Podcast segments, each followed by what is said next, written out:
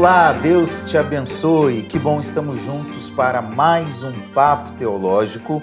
O Papo Teológico, como você sabe, é um programa da Igreja Missionária Evangélica Maranata e também do Instituto Bíblico Maranata, IBM. Convido a você para conhecer um pouquinho mais da nossa igreja e do nosso IBM. Você pode fazer isso acessando as nossas redes. Você pode se inscrever no YouTube, é, marcar lá, acionar o sininho para receber os nossos vídeos. Você pode nos seguir no, por meio do Instagram, do Facebook, tanto a igreja quanto o IBM, assim você vai acompanhar as nossas atividades. Uh, hoje nós estamos aqui para falar de um tema muito importante. Será que Deus é um? São três? São três deuses? É um assunto muito debatido na história da igreja e o nosso tema tem a ver com a Trindade Santa. E estamos aqui hoje com o pastor Patrick, da Igreja da Tijuca, que vai nos acompanhar aí, vai nos conduzir juntos nessa conversa. Tudo bem, pastor? Seja bem-vindo. Tudo bom, pastor Assir, pastor Ayrton, vocês que estão conosco. Um, um tema bíblico, importantíssimo e ao mesmo tempo bem desafiador, né? Bem difícil. Que Deus nos ajude. Que Deus nos ajude muito. e também, querido amigo, pastor Ayrton, pastor da Igreja do Recreio. Tudo bem, pastor Ayrton? Tudo bem, graças a Deus estou aqui de novo. É, espero que Deus nos abençoe a passar de maneira mais fácil um assunto complexo, mas que verdadeiro nas Escrituras, que é a Trindade. E eu sou o pastor Assir, da Igreja de Caxias.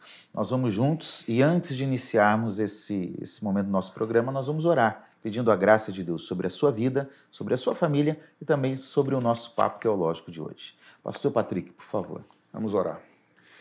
Obrigado, Senhor, por essa mais uma oportunidade. Amém. Pedimos que o Senhor nos ajude a mim, ao pastor Assira, ao pastor Ayrton e a cada um que está em casa também, a nós aqui para transmitirmos de maneira mais fácil e simples, como o pastor Ayrton bem disse, algo tão complexo, profundo e abençoador. Para abençoar cada um que está conosco. É nossa oração grata e confiante no Senhor. Em nome de Jesus. Amém. Amém. Se você tiver alguma dúvida, você pode deixar aí nos comentários e assim que nós acessarmos, nós tentaremos responder a você. Gente, como nós sempre começamos, por que precisamos falar de um assunto como esse? Por que falar da Trindade? É, eu sei que é um assunto que, que, como nós introduzimos, é um assunto muito debatido. Talvez essa seja mais uma, mais uma razão. Mas por que, que temos que falar então sobre a Trindade? Pastor Patrick. Creio que por alguns motivos. Né? Primeiro, porque é, na própria no campo teologia, na sistemática, né, um campo, né, uma área da sistemática é a teontologia ou teologia, como alguns que é tratar sobre Deus, né, sobre o ser de Deus os atributos de Deus, natureza de Deus, até a obra de Deus. Então a Trindade está. Tá, não. É o centro da questão da natureza de Deus. Se Deus é um, se são três, se são três em um, como é que é isso? Então está no campo da teontologia. Então, por isso, não tem nem como fugir, é o centro né, da teologia. Aliás, quando se começa a estudar teologia, normalmente se começa ou com teontologia ou com bibliologia, bibliologia né? Isso. Depende de quem vai fazer a abordagem. Mas se começa por um, o segundo é o outro. É, e aí vai. Necessariamente. É. Né? E, e, teontologia tem a ver, então, com o ser de Deus, né? Teonto ser de Deus. é o ser de Deus, isso. é o estudo do ser de Deus. Isso. Muito bem, pastor Ayrton, que mais? É, é um assunto exclusivo da fé cristã. Né? A Trindade é um assunto da fé cristã, por isso faz parte do nosso assunto de hoje. O cristão tem que entender, crer na Trindade. A fé cristã é singular. Né? E, esses dias pregando eu disse exatamente isso. Tem alguns aspectos da revelação que são singulares. Enquanto você olha um padrão nas outras religiões, um padrão de comportamento, o que o homem deve fazer, o que a divindade faz, a fé cristã é totalmente singular na forma de Deus se revelar, na forma de Deus se encarnar em Cristo. E agora, a Trindade também, é, nós podemos dizer que é algo singular da fé cristã. É algo distintivo para nós. E além de singular, eu diria que é crucial. Sim. Porque na teontologia, né, e, e, a fé cristã se distinguindo das outras, como a Trindade só é ensinada nas Escrituras Sagradas, na fé cristã, então na Trindade você vai compreender quem é Deus, sua obra, o, quem, quem é o ser de Deus, e está ligado diretamente, ainda que na cristologia isso vai ser mais aprofundado, mas a divindade de Jesus, que foi negada durante um bom tempo na igreja, lutaram contra isso, está dentro da Trindade, do assunto da Trindade. Então, assim, é crucial na fé cristã. Entendeu? Ou seja, a Trindade está totalmente relacionada a quem Deus é, como ele age, como ele se relaciona com a humanidade. A própria divindade de Jesus está implícita nisso aí também. Isso, e como nós nos aproximamos dele, como nós uhum. chegamos a Cristo, Exatamente. a Deus, né? Uhum. De uma forma geral. Então é um assunto muito importante. O que mais, pastor Ayrton Alteirado? É, o, é, o assunto é crucial exatamente por isso, por causa da, da, do relacionamento. Entendemos quem Deus é e como ele se relaciona. As religiões, às vezes, têm um Deus distante, um Deus até grande, mas distante, né? o famoso deísmo. Mas a fé cristã não, é uma fé de relacionamento. Então, é, é, nós temos que estudar porque tem a ver com a nossa prática de vida. Você estava falando de Jesus, mas a, o Espírito Santo também. Que muitas vezes ele, ele fica assim como se fosse um terceiro que de é, vez é, em quando. Reserva, um reserva. É um pódio, é um pódio né? De é. primeiro, segundo e terceiro lugar, lugar né? E quando a gente não estuda é. a Trindade, ele é igual, não é isso? Ao Nos pai. seus atributos, a sua ação, a sua função é, no relacionamento da igreja, na individualidade nossa, é, é essencial. Então, entender a Trindade, como ela se, se revela e como ela atua, tem a ver nos meus princípios de fé cristã. Ou seja, a gente pode dizer que o Espírito é Deus tanto quanto o Filho, tanto quanto o Pai. Sim. Né? E essa é a ideia desse programa, é defender essa. É, a gente essa... vai aprofundar isso aí, obviamente, tá? Mas, por exemplo, no estudo da Trindade, ele é prático. A relevância prática. Por exemplo, nesse estudo da Trindade, eu devo adorar só o Pai ou devo adorar o Filho também ou o Espírito também? Eu devo falar com o pai ou só falo com, com ou só com o pai ou falo com o filho e com o espírito também? O espírito é só uma força e eu falo só com o filho. Então, assim, essas questões práticas de oração, por exemplo, elas estão ligadas, estão arraigadas, fundamentadas na doutrina da Trindade. Isso é prático, não é, teoro, não é teórico. Não é teórico, é. Tem tudo a ver com a nossa vida cristã no dia a dia. Se, se Jesus é Deus, eu posso falar direto com Jesus. Se o Espírito é Deus, eu posso falar direto com o Espírito. E se não for? Hã? E se não fosse? Aí nós não falaríamos. Ah, não falaríamos. Exatamente, entendeu? Muito bem, e é claro, né, gente, é, esse, é, estudar a Trindade também pressupõe que nós estaremos contemplando outras áreas da teologia. Então, quando a gente fala da teontologia, a Trindade está dentro da teontologia, na verdade está se relacionando também com a pneumatologia, Todas com a áreas. cristologia, com a soteriologia, com a eclesiologia, com todas com as áreas da teologia. Apocalipse 22, 17. O Espírito e a noiva dizem: Vem. Olha a doutrina do Espírito Santo com a noiva, que é a igreja, dizendo vem. Para quem? Para Jesus. Olha só, cristologia, escatologia, eclesiologia. Pneumologia. Não é? Pneuma. Pneumatologia. Pneumatologia, tudo é junto. Isso aí. Agora vamos lá, gente. É, é, é interessante porque aqueles que rejeitam essa doutrina, o principal argumento que eles utilizam é o seguinte: o termo trindade não está na Bíblia. Né? E realmente. E de fato não, não está. O que, que nós podemos dizer para esse tipo de gente? Sobre o termo. Ainda não vamos entrar na doutrina em si, Sim. ok? Sobre o termo. Eu, primeira coisa que eu poderia falar é o seguinte: eu posso conversar durante uma hora com você sobre injustiça e não usar a palavra injustiça. O fato de não usar uma palavra não é sinônimo, nem é uma afirmação também, mas não significa que o assunto não seja aquele. Então, assim, por exemplo, a Bíblia também não usa a palavra livre-arbítrio. A palavra mas está impregnado em toda a Bíblia, impregnado na palavra ruim, né? mas tá, a Bíblia está repleta de, de liberdade de escolha lá. Então, o fato de não ter a palavra trindade não é sinônimo de que não exista a verdade bíblica sobre a trindade. E nem também é sinônimo de que exista. Agora, ao percorrer as escrituras, só um minutinho, as escrituras, pastor Ayrton, aí nós vamos ver e descobrir que de Gênesis a Apocalipse, a Bíblia está cheia da verdade sobre um Deus trino, ou triuno, ou a trindade, ou triunidade. Então, a verdade bíblica está lá. Como outros assuntos que não estão na Bíblia, e nós vamos, no dia a dia, a partir da leitura bíblica, refletindo isso, uhum. tirando isso, isso, e aplicando de uma forma mais sistematizada, né, pastor? Esse argumento é fraco porque você define muitas vezes algo já existente. Você, ah, vamos criar alguma coisa, vamos dar um nome, depois a gente faz aquilo ser verdade. Não é. Você, na verdade, existe um fato. Qual nome vamos dar a esse fato? Então, a Bíblia diz que o Pai é Deus, diz que o Filho é Deus e o Espírito Santo é Deus. Isso é uma realidade. E como é o nome que a gente vai dar. Eu, eu gosto do exemplo, tem o livre-arbítrio, mas eu gosto do exemplo da palavra Bíblia. Porque a palavra Bíblia não existe é, Bíblia. como Bíblia. Ela existe como tra os, os livros. É. Mas quando é, o cânon fechou, e aí nós tínhamos lá tantos livros que são livros independentes formando um conjunto, e em grego o plural de biblion é biblia, então virou o nome do livro que se chamava de Escrituras. Uhum. Isso. Então, de palavras, e, eu, eu duvido, todo, até as pessoas que questionam o nome Trindade, eu sei, inclusive o grupo que questiona, que usa a Bíblia. Só que ele deveria dizer: não, não vamos chamar de Bíblia, porque não está na Bíblia, como Bíblia. E esse mesmo grupo cria pressupostos doutrinários com nomes definidos, como se tivesse até sacralizado isso, isso é perfeito, isso é santo, mas que não está na Bíblia também, sim, a mesma coisa. Sim. Muito bem. Agora, é, o termo trindade é um termo consagrado na história, foi utilizado, nós vamos falar daqui um pouquinho sobre isso na história, mas também mais recentemente, é, pastor Patrick, tem surgido a questão de, um, de uma nova expressão uh, nos últimos anos, décadas, que, que tem a ver também com a doutrina, mas que é uma forma diferente de expressar. Eu vou dizer quais são. Então, a primeira é a trindade, uhum. né? Uh, e a segunda é a triunidade. Como nós poderíamos entender o que é um e o que é outro, uhum. lembrando que são a mesma coisa. É. Na verdade, eu vou puxar o gancho para a sua resposta do pastor Ayrton. Tanto trindade quanto triunidade é uma tentativa humana da igreja de sistematizar, de dar um nome a uma verdade bíblica. Tá? Então a verdade precede, a doutrina precede. Ou melhor, a verdade precede, ela é revelada nas Escrituras. E aí, na, na hora de tentar dar o um nome a isso, chamou-se de trindade durante anos. Só que houveram também algumas, é, alguns desvios na tentativa de organizar isso aí.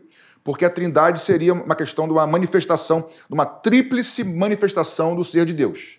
Tá? E aí, por causa dessa definição, a história nos mostrou que houveram alguns erros na história. Daqui a pouco a gente fala sobre isso. E alguns entendiam Trindade como três deuses. Como três deuses, isso é um dos erros, tá? E aí, quando se busca triunidade, é a tríplice não manifestação, mas da, é, é tríplice, o tríplice modo da ser de Deus, de Deus. Do, da essência do ser de Deus. É apenas uma questão de nomenclatura, mas como o pastor se falou, fala da mesma verdade bíblica que é a trindade ou a triunidade, tá? Perfeito.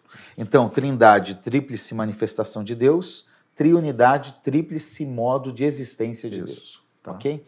Agora, gente. Eu não sei se ajuda essa tentativa ou se, ou se dificulta, mas na verdade a gente vai ajudar vocês a entender um pouco a é, doutrina. E, e, aí eu estou pedindo a nossa equipe técnica aí para colocar esse resuminho na. para ser misericordioso, texto, né? Ser misericordioso com quem está assistindo, tá bom? Nossa equipe técnica, tá é bom? Isso aí. Ok, muito bem, eles falaram que sim. Uh, agora, gente, vamos, vamos voltar. Vocês já estão afirmando algumas vezes que é o seguinte: a doutrina a ideia, ela é uma ideia bíblica, é uma uhum. revelação divina. Deus se revelou assim nas Escrituras, por meio do que a gente chama de trindade. Contudo, a, a concepção da doutrina, né, a formulação teórica da doutrina, a discussão sobre a doutrina, ela tem um momento histórico que surge. Eu queria entender um pouquinho mais, junto com quem está assistindo, uhum. quando é esse momento, quando começa uh, e como isso vai uh, progredindo aos poucos até formular o que hoje nós temos como uma doutrina já bem presente. É, vamos lá, tentar come começar e tentar de maneira simples, objetiva, ajudar a vocês e a nós também a sistematizarmos e entendermos. É, Jesus vem, morre, ressuscita, começa lá o Pentecostes da igreja, começa Atos dos Apóstolos, a história da igreja começa a andar. O Espírito Santo começa a agir pela igreja, crescer, expandir. Até então, os, os livros começam a ser produzidos, as cartas de Paulo, né? Até que vai virar cânon bíblico, né? Depois. E até então, até por exemplo, Tertuliano, século II, tá? não se tinha é, é, parado para sistematizar, vou mudar a palavra, para organizar o pensamento sobre a questão do, de três em um, do Pai, Filho e Espírito Santo. Tertuliano é o primeiro a pensar, pelo que me parece, na história sobre o assunto. Mas é o primeiro a pensar, mas por ser o primeiro, provavelmente, não é um pensamento completo ainda. Tertuliano, um dos grandes líderes da igreja, um Sim, dos pais da igreja. Exatamente. Então o pensamento dele é inicial, é importantíssimo, porque dá o start, dá o começo para o pensamento para que hoje nós possamos definir, só que não é ainda uma, uma definição ainda muito satisfatória, tem, tem algumas problemáticas. Origem depois vai, vai melhorar isso aí, ampliar, pegando o gancho tertuliano, só que ainda Eu não sei se ele melhorou, se ele piorou. Algumas coisas melhorou. Por exemplo, Origem vai colocar a questão da. Se Jesus é filho, ele é subordinado ao Pai. Então ele cria a questão da subordinação. Cria ou sistematiza, não sei. A subordinação, ou seja, o filho é menor do que o pai. É um Deus menor. É um Deus menor. E aí surge o que na frente vai complicar mais ainda com o Ário. Tá? E aí, em 325, no concílio de Nicéia, aí a, a, a liderança né, cristã, é, os bispos se reúnem para sistematizar, para fechar, amarrar, principalmente essa questão do filho ser menor ao pai e não ser Deus. Pastor Patrick, então um concílio é uma reunião de líderes de bispos da igreja da época Isso. que se reúnem para debater assuntos que estavam controversos naquela época, uhum. né? que envolve aqui a questão da trindade, mas tinham outros temas que também eram tratados.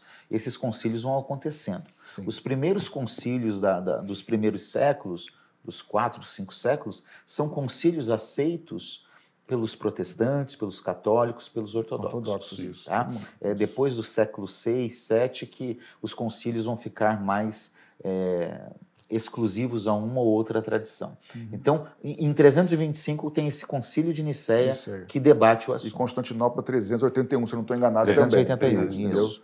E já, vão, e já vão definir a divindade de Jesus, ou seja, Jesus não é um Deus menor que o Pai, nem, nem maior que o Espírito Santo. Isso no de Nicéia. Isso de Nicéia. No de Constantinopla, vai... a divindade do Espírito é, Santo. Surge a questão do Espírito Mas Santo. eles, eles também ratificam, sustentam de Nicéia. Sim. Entendeu? Okay. E aí amplia para o Espírito Santo, isso, exatamente. Então gerou dois encontros, dois concílios que debateram o assunto e ratificaram o assunto. Uhum. É. É, como tudo nas na, na história, aliás.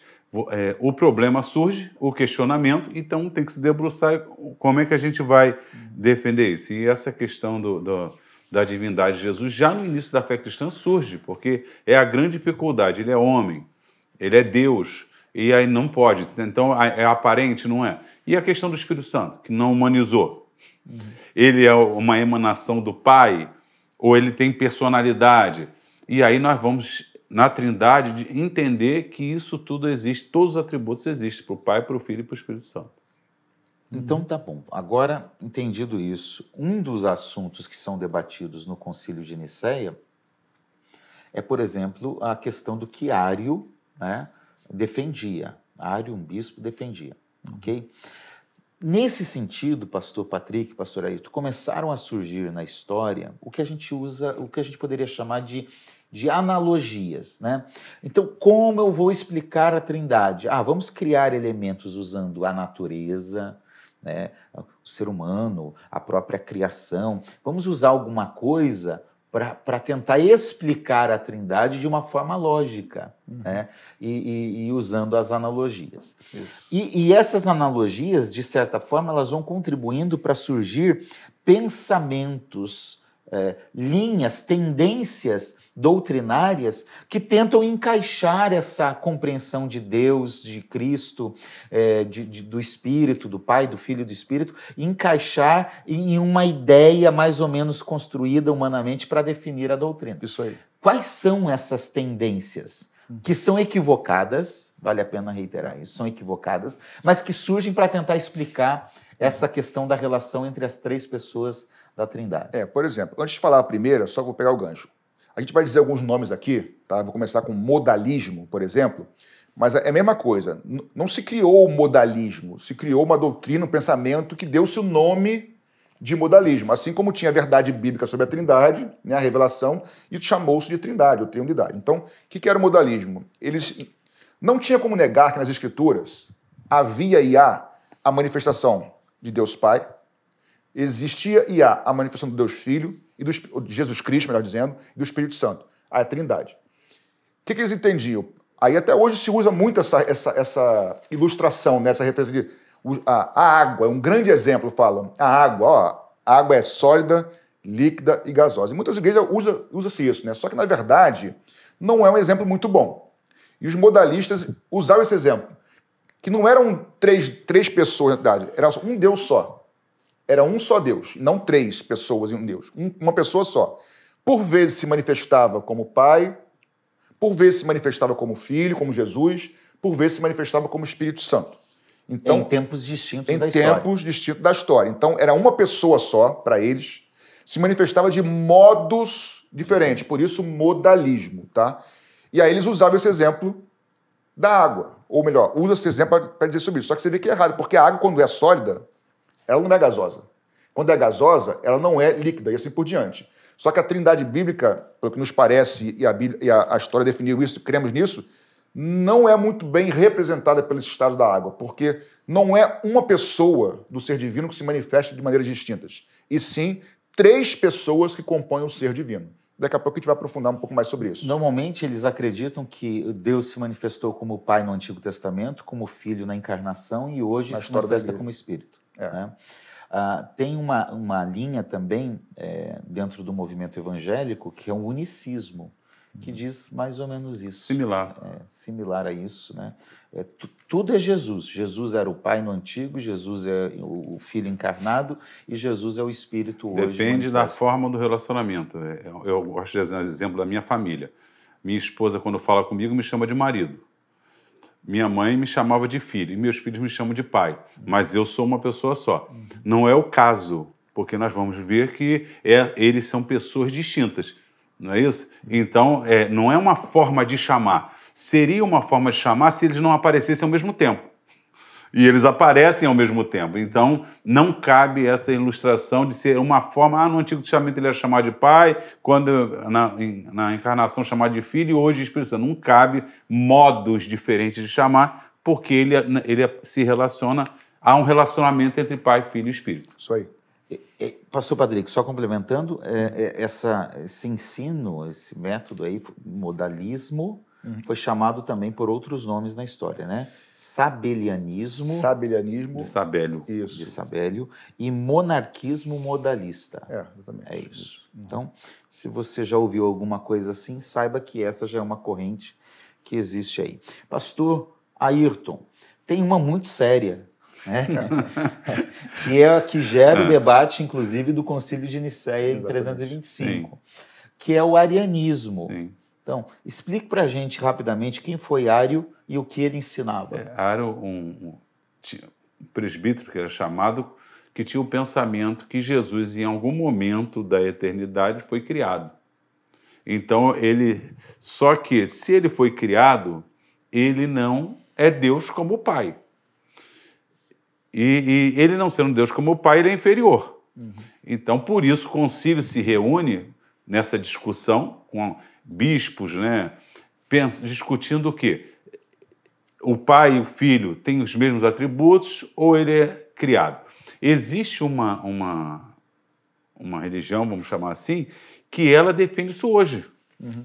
E é interessante que em João capítulo 1, versículo 1, eu, eu fiz um trabalho uma vez, na época do seminário, que... Subseitas e heresias? Não, é, é, um trabalho de grego. ah, tá. E aí eu escolhi fazer isso por causa desse, desse grupo, que eles batem de porta em porta e eles vêm, e nós cremos na Bíblia, aquela coisa toda.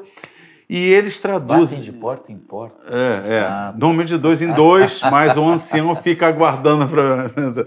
Aí eles. É, é, João 1,1, quando diz: No princípio era o Verbo, o Verbo estava com Deus, o Verbo era Deus.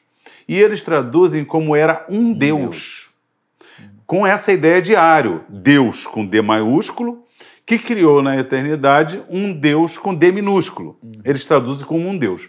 E o argumento do grego lá que eles dizem é que não tem um artigo definido. Aí qual foi o meu trabalho?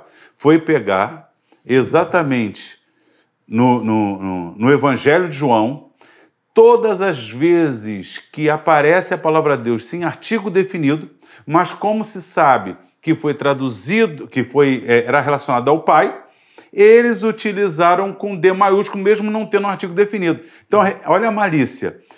Ah, é Jesus, não tem artigo definido, então é um Deus com D minúsculo. Mas daqui a pouco fala do Pai sem artigo definido, eles traduziram como Deus com Ou D seja, maiúsculo. não respeitam nenhum princípio não, não Exatamente. Eles não, eles não fizeram uma exegese do texto, eles fizeram uma exegese. Nós cremos que Jesus foi criado, então vamos incutir a nossa doutrina é nessa tradução. É. Então, Ário, é, nós entendemos até quando Jesus diz: o Pai é maior do que eu. Só que aí não tem relação com a divindade. Eles se apegam a esses versículos. Se o Pai é maior do que o Filho, não é? Como é que é, é, pode, então, ele ser igual? Mas nós vamos discutir isso nos textos. Então tinha já, já. até uma natureza semelhante por ter sido gerado do Pai, mas não tinha a mesma essência, a mesma natureza mesma do natureza. Pai, não era igual ao Pai. Posso fazer aqui um parênteses que talvez... É, Deixa é... eu pensar. Não, é porque a gente fala às vezes dessa... A gente chama de erros, e foram erros, Ari, por exemplo, só que tem certa lógica humana nisso aí, Sim. embora seja erro. E alguém pode estar falando, mas ele tinha razão. Não, não tinha razão. Só para parênteses aqui, quando Jesus fala que ele é menor que o Pai, a gente chama na teologia da, da trindade econômica, ou teolo, é, é, Deus econômico. Como O que é isso, econômico? Como é que Deus se relaciona com a sua criação? Então, na relação de Deus com a salvação do homem, a sua criação, o seu projeto de resgate, aí sim, funcionalmente, existe uma hierarquia. Daqui a pouco a gente vai aproximar mais sobre, é, falar mais sobre isso, mas o fato é, o filho é menor que o, melhor que o pai na economia de Deus, como Deus, o, o, pai que enviou o filho, e aí sim ele se submete ao pai, então ele é menor que o pai. Como um ser humano encarnado, ele, é menor que... ele se tornou é, como Paulo diz aos Filipenses, né? Ele se esvaziou das suas prerrogativas divinas sim, sim. e se tornou um ser humano como é, nós. Aí sim, com certeza. Aí a gente em cristologia, a gente vai entender o que significa. Exatamente. Porque Jesus, Jesus diz assim: Eis que vou para o Pai e um dia voltarei. E Cristo diz assim: Eis que estou convosco todos os dias. Então, Cristo tem que definir: ele vai e vai voltar um dia ou ele está com a gente para sempre. Logo que, lógico que Jesus, como Deus, sempre existiu, está conosco agora. Jesus, 100% homem, nasceu, cresceu, morreu, ressuscitou, vai voltar. Então Jesus é o único que pode dizer essas duas frases sem ser um alienado, um maluco, porque ele é o único que tem dupla natureza. Então ele pode falar como natureza humana, o pai é maior do que eu. Lógico. E ele pode dizer como Deus, eu e o pai somos um. Somos um. É, claro. e ele não tem contradição alguma em dizer isso. E se, mas para entender isso, eu tenho que entender biblicamente a dupla Para entender, entender, isso, tem que assistir o nosso programa De sobre Cristo, 100% Deus e 100%, 100% homem. É, verdade, verdade. É isso aí. Muito Pastor bom. Patrick, vamos lá. É. Tem um terceiro aí movimento. Chamado, tem, tem, a ver com o arianismo, é. Que tem a ver com o arianismo, é. tá? Vem disso, que é o subordinacionismo. É isso? É isso. Sim. Que vem de subordinar. Se o ário ele negava né, e batia de frente com a questão da divindade de Jesus, ou seja, é, ele não cria que Jesus era, era Deus, porque para ele tinha sido criado, os que seguem essa linha da subordinação, eles entendem que não, Jesus é Deus. Ele não foi criado pelo Pai, ele foi gerado pelo Pai na eternidade. Ok. Porém, mesmo sendo Deus, ele é subordinado eternamente ao Pai. E que para nós também é um equívoco, porque tanto o Pai quanto o Filho e o Espírito Santo, não vou antecipar aqui, também são da mesma essência e substância, então essa subordinação nós não cremos que exista dentro da trindade ontológica. É, ontológica é a palavra nova também para alguém aqui. Trindade ontológica é, é, a trindade na eternidade, enquanto ser eterno. E trindade econômica é como Deus se relaciona com a, a criação, enfim. Então, nós não cremos que Jesus Cristo seja inferior de forma alguma ao Pai e nem superior ao Espírito Santo, por exemplo. Nem ter sido gerado na eternidade nesse sentido, né? Porque... É, isso é uma coisa complexa de discutir, é, né? Mas... Teria que ter outro programa para falar sobre isso. É, eu, não, eu não vou nem abrir um parênteses aqui porque não dá para responder. Mas nós acreditamos é. que, que, que não, né? Que uhum. ele não foi gerado, ainda que tenha uma outra, um outro debate na história, na uhum. teologia nós Nossa, cremos que Jesus é eterno. É eterno, Sim. tanto quanto o Pai, tanto quanto, quanto o Espírito. Exatamente. Muito bem. Pastor Ayrton, mais um. Adocionismo. Isso. Jesus teria sido adotado no ato lá do batismo. Este é meu filho amado em quem me compraz. A gente, o próprio nome de Jesus quando nasceu era Deus conosco. Ah, o pai se refere ao filho lá no nascimento. Miqueias 5:2 diz que o menino que nasceria em Belém, os seus dias eram desde a eternidade. Então, é, não tem como, não tem como dele ter, ter surgido adotado na, no ato do batismo, porque ele é tratado com 12 anos. Olha, vocês não sabem que eu vim cuidar dos negócios do meu pai? Meu pai é. ele tem plena, com 12 anos, ele tem plena consciência da sua filiação. Exatamente. É isso aí.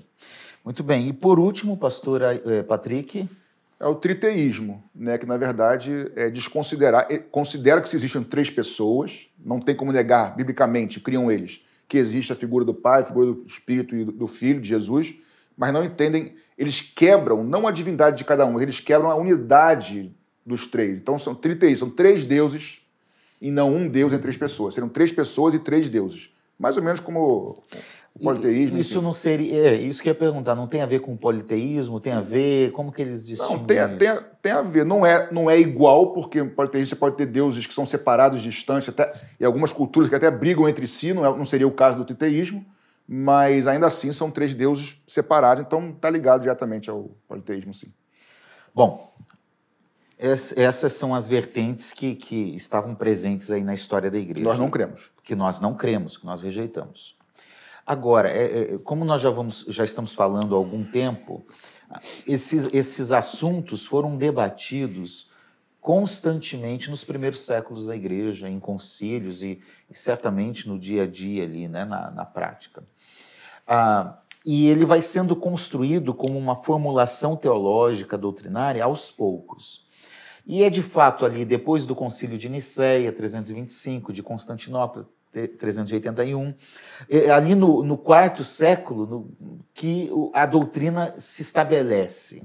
E aí nós temos que trazer à tona um outro importante líder da igreja, um bispo da igreja, ah, que foi bispo de Alexandria, que no século IV se manifestou firmemente contra as ideias de Ario, né, o arianismo que o senhor tinha falado, né, e a partir dele surgiu o que hoje nós conhecemos como o credo de Atanásio. Né?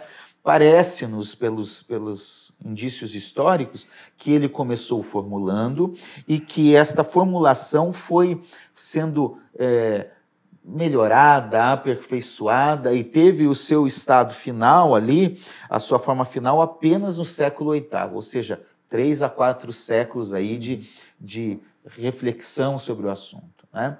Mas o, o que o credo eh, de Atanásio define para nós? Lembrando que é um credo que é aceito pela Igreja Católica, pela Igreja Ortodoxa e pela Igreja Protestante, ou seja, há uma unanimidade nas igrejas cristãs sobre o assunto e que esse credo se tornou como uma referência, né? Alguns dizem um majestoso e único mo- monumento da fé imutável de toda a igreja quanto aos grandes mistérios da divindade e da trindade de pessoas em um só Deus e da dualidade de duas naturezas em um único Cristo. Ou seja, trata de cristologia, de trindade, né? E é um documento importante. O que esse credo define? Então, eu poderia. eu vou ler aqui alguns pontos que. Para a gente pensar e falar sobre ele. Primeiro, Atanásio define o seguinte: nós adoramos a um Deus em trindade e trindade em unidade. Então adoramos a um Deus, não são três deuses, é um Deus em trindade, ou seja, em três pessoas, mas é um Deus só. E essa trindade, essas três, três pessoas em unidade. Então ele reforça a questão que é um Deus só, e não três, e reforça a unidade, a não separação, a não possível, são inseparáveis um do outro. Tá? Então a primeira coisa. Segunda, quer falar sobre isso? Não? Podemos ir. Pode Não, acho que pode está claro, acho que está claro. Tá? Eu vou falar, vocês entram aí. Posso, pastor? Você- Então eu vou falar. né? Ele, ele- ele que manda aqui, não sou eu, né, cara? É que ele olhou para mim, então eu vou falar. Segundo, que eu notei aqui. Não devemos confundir as pessoas, nem separar as substâncias. O pai não é o filho, o filho não, Não é é o o pai. espírito. Não, são três pessoas distintas, mas inseparáveis uma da outra, tá? Um só pai, como você falou, pastor, assim, um só pai, um só filho e um só Espírito Santo. A gente, uma só, uma só é a primeira pessoa da Trindade, a segunda e a terceira. Só que essa primeira, segunda e terceira não significa que, que, é, que o primeiro é maior que o segundo, é só uma questão de numeração e não de hierarquia. Claro? E outro ponto, os três são igualmente, como a gente já falou, incriados, ou seja, os três são, os- são eternos. Os três têm a mesma substância, a mesma glória e a mesma majestade. Os três constituem a Trindade Santa. Trindade Santa. Então, os três são eternos, os três são Deus, não deuses, mas um só Deus, são inseparáveis, distintos, mas não diferentes. Então, quanto mais a gente fala, não sei se ajuda ou se dificulta, porque é complexo, né, cara? Você quer ver uma coisa que eu acho maravilhoso? É, Romanos 8,11 fala que o mesmo Espírito tal, é, é, que ressuscitou a Jesus, nos ressuscitará. Daqui a pouco diz que o Pai ressuscitou a Jesus. E em João capítulo 2, Jesus diz assim: Vocês destroem esse templo. E em três dias eu reconstruirei. E Jesus diz que é Ele que vai fazer. Porque Jesus, como Deus, como Deus e o Espírito Santo e o Pai, eles fizeram a ressurreição. Os três criaram. O Pai criou, o Filho criou. Eles são tão criadores e na obra, eles agem na obra da redenção juntos. Façamos o homem. Façamos o homem. É isso aí. Então é, é- é maravilhoso. né? Pastor Assia, me permita o que eu pontuei, quatro pontos aqui, ler direto com uma definição do. Adoramos um Deus em trindade, trindade e unidade. Não devemos confundir as pessoas nem separar as substâncias. Um só Pai, um só Filho, um só Espírito Santo. Os três igualmente incriados, eternos, da mesma substância, mesma glória e mesma majestade. Lindo isso, né? Ou seja, quando nós olhamos para o ser divino, né, para o ser de Deus, nós vemos no ser de Deus uma única natureza, Uma única. a mesma essência no Pai, no Filho e no Espírito. E esta natureza ela é indivisível. indivisível. Não é que, vamos supor que, não tem aquele negócio que diz é, repórter por um minuto, não tem? Então aqui é a trindade por um minuto, pastor Assir, pastor, esse é o pai, tá? Ele é o filho, eu sou o espírito aqui, um minuto. Não é que nele exista parte da natureza divina, parte nele e parte em mim. É a plenitude em um, plenitude no outro e plenitude no terceiro. Então não é divisível nem a natureza. Tudo que há em mim há igualzinho no Ayrton e no Assir. Então o pai... 100% em cada um. Exatamente. Entendeu? E há um termo técnico para se falar, eu acho que é importante, a gente está num papo teológico, né? ainda que a gente está tentando facilitar a fala, mas qual é esse termo técnico que é usado? Acho que é homo, acho não, é homoousis. que é-. É porque ou é tem som de U em grego. De U. É, você perdoa a minha ignorância. Eu sou filho, filho de grego e não sabia isso, tá vendo só? Que é a mesma de homo e mesma, a mesma natureza, mesma essência, na verdade. Então, pastor Ayrton, como que é? Diz aí. Não, homo usis. Homo É, usis. ou, é, esse homem com U, eles têm som de U. Iasus, não tem fala U, quando tem homem que usa. Iasus, embora escreva um O e um Uzinho. Então, o que quer Homo dizer a mesma essência, né? Mesma essência. Homo, mesma, ou cis, essência. Muito bem. Ah, então, nesse ser divino, nós temos três pessoas distintas, mas também inseparáveis. É bom destacar que o distinto não é igual a diferente. Distintos que não é a mesma pessoa, mas são iguais em natureza, em essência. E esse- essa é a maravilha e essa é, é o mistério, chamar de mistério porque é algo que a gente crê pela fé e pelas evidências bíblicas, né? obviamente, porque a fé é ba- baseada nas escrituras, mas que talvez humanamente não tenha muito como se representar isso humanamente, né? Podemos dizer, então, que é um único Deus subsistindo eternamente em três pessoas: Deus Pai, Deus Filho, Deus Espírito Santo. Perfeito. Um Senhor, Um Senhor. um Senhor. Deus Pai é Senhor, Deus Filho é Senhor, Deus Espírito também é Os Senhor. três são chamados Senhor. Os três, né? e não três deuses. Muito bem. Então, é, a trindade, para a gente resumir essa concepção, é a união inseparável de três pessoas distintas, mas iguais em natureza e em substância. Anota aí, tá aí, vai estar na tua tela agora, ó, a trindade. fé. É, pela fé. Amém, equipe técnica. A trindade é a união inseparável de três pessoas distintas, mas iguais em natureza e em substância. Isso aí. Ah, vamos dar uma lida no texto bíblico? A gente está ainda comentando algumas coisas de forma a, a- a estabelecer o conceito, mas é bom a gente ler algumas coisas. Vamos ver como as três pessoas que compõem esse ser de Deus, como eles se manifestam, Deus Pai, Deus Filho e Deus Espírito. Podemos ler, gente? Vamos lá? Vamos lá. 1 Coríntios 8, 6, pastor Patrick, eh, Colossenses 2, 9, pastor Ayrton, e eu vou ler aqui eh, Atos 5, 3 e 4. 1 Coríntios 8, 6. É isso? Isso. Paulo diz assim: Para nós, porém, há um só Deus, o Pai, de quem são todas as coisas e para quem existimos, e um só Senhor, Jesus Cristo, por meio de quem todas as coisas existem, por meio de quem também nós existimos. Ele fala tanto do Pai quanto de, de Cristo aí, do Filho, né? Ah, como dizendo um só Deus. Vamos ler Colossenses 2, 9? Porque nele habita corporalmente toda a plenitude da divindade. Em Cristo está Deus, é, é, Deus existe de forma plena. Né? É, Atos 5, 3 e 4 é aquele contexto de Ananias e Safira, né?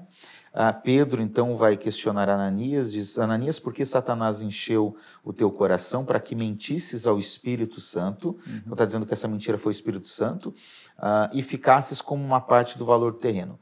Enquanto o possuías não era teu e depois de vendido o dinheiro não estava em teu poder, como planejaste isso no coração? Não mentiste aos homens, mas a Deus. Deus. Mentiu o Espírito Santo e o Espírito Santo é Deus, é né? Deus. né? Então, aqui nesses três textos nós temos que o Pai é Deus, o Filho, Cristo é Deus e o Espírito Santo é Deus. Igualmente Deus, individualmente e inseparavelmente um só Deus. Isso aí. Tá certo? Ah, é interessante também a gente, porque normalmente se limita a ideia da criação ao pai. Nós já falamos aqui que o, o, o filho e o espírito também estavam presentes na criação. Uhum. Podemos ler esse texto para a gente é, terminar essa parte do programa hoje. Nós teremos uma segunda parte que daremos continuidade a esse tema. Então, vai se preparando para você assistir já daqui a alguns dias a segunda parte desse tema tão importante. Podemos ler sobre isso? Eu acho que você está em Colossenses aí, né? Colossenses 1,16. Eu, eu, eu, vou ler, se puder, Hebreus 1, que fala que o Filho também é criador de todas as Vamos coisas. Vamos lá. Pode, pode. pode ler, Ayrton. Posso. Porque nele foram criadas todas as coisas, que há nos céus e na terra visíveis e invisíveis, sejam tronos, sejam dominações, sejam principados, sejam potestades. Tudo foi criado por ele e para ele. Cristo. Cristo. Muito bem. Exatamente. Hebreus capítulo 1, né, a partir do verso 5, quando é Deus falando, né? É, você é meu filho, hoje te gerei, falando sobre a geração de Jesus e tal. É, lhe serei por pai, você será por filho. E a, introduz o primogênito no mundo, que todos os anjos o adorem, versículo 6. E aí, é, verso 8 diz assim: Mas a respeito do filho diz: O teu trono, ó Deus. Aqui nós temos o próprio Pai chamando o filho de, de Deus, Deus, tá? É para todo sempre, cetro de justiça é o cetro do teu reino. Amaste a justiça e odiaste a iniquidade. Por isso, Deus, o teu Deus, mais uma vez reforçando a divindade de Jesus, tá? Te ungiu com óleo de alegria, como a nenhum dos teus companheiros. E diz ainda, verso 10 de Hebreus 1: No princípio, Senhor, lançaste os fundamentos da terra, e os céus são obra das tuas mãos. Então Jesus é criador de todas as coisas também.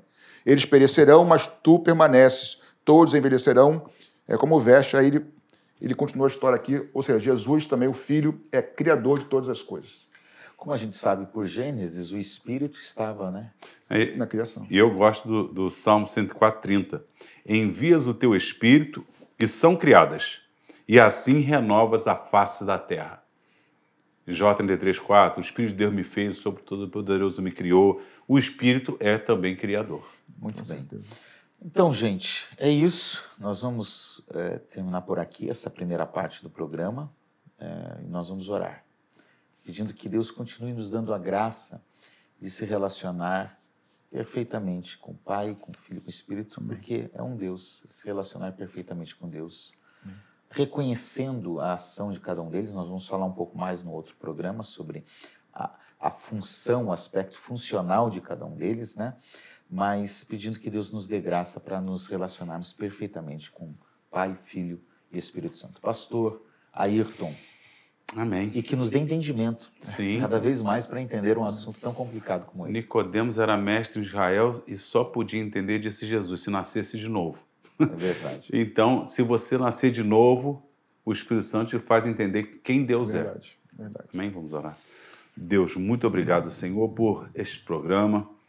Um assunto complexo, mas bíblico, necessário para entendermos, ó Deus, quem o Senhor é na, é na sua plenitude. E eu te peço que cada ouvinte, ó Deus, também tenha a sua mente aberta Amém. e no seu coração creia em tudo que a tua palavra diz. Eu te peço que a tua bênção recaia sobre todos nós e aumente o nosso relacionamento, Senhor, com o teu Espírito para entendimento da tua palavra. Em nome de Jesus. Amém. Amém.